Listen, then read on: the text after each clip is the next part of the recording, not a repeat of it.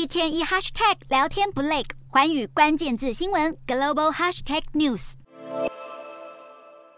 俄罗斯在远东举行的东方二零二二联合军演，在九月一号正式登场。参与军演的国家包括中国和印度等十三个国家。俄国国防部表示，东方二零二二是要进行兵种之间的各种行动演练，以确保俄国与盟国在东部军区管辖区的军事安全。俄国还声称，将会有超过五万名兵力、超过五千件武器和军事装备，包括一百四十架飞机、六十艘战舰等参加演习。中国解放军也大举出动陆海空三军的兵力参加军演，外界认为这是中俄合作的一大指标。专家则认为，俄中军演除了要与西方互别苗头，俄国还要告诉全世界，他们还有朋友。因为中国和印度愿意派出部队参与，这对俄国来说是正面讯息。但美国政府并不会对这场军演感到忧心。同一时间，美军也分别在南韩与日本进行联合演训。美韩八月三十一号在南韩罗德里格斯实弹演习场重启多年来规模最大的战地实弹射击演练。动员陆空部队实施迫击炮射击。美国与日本从八月二十八号到九月九号，也在九州举行代号“东方之盾”的联合军演。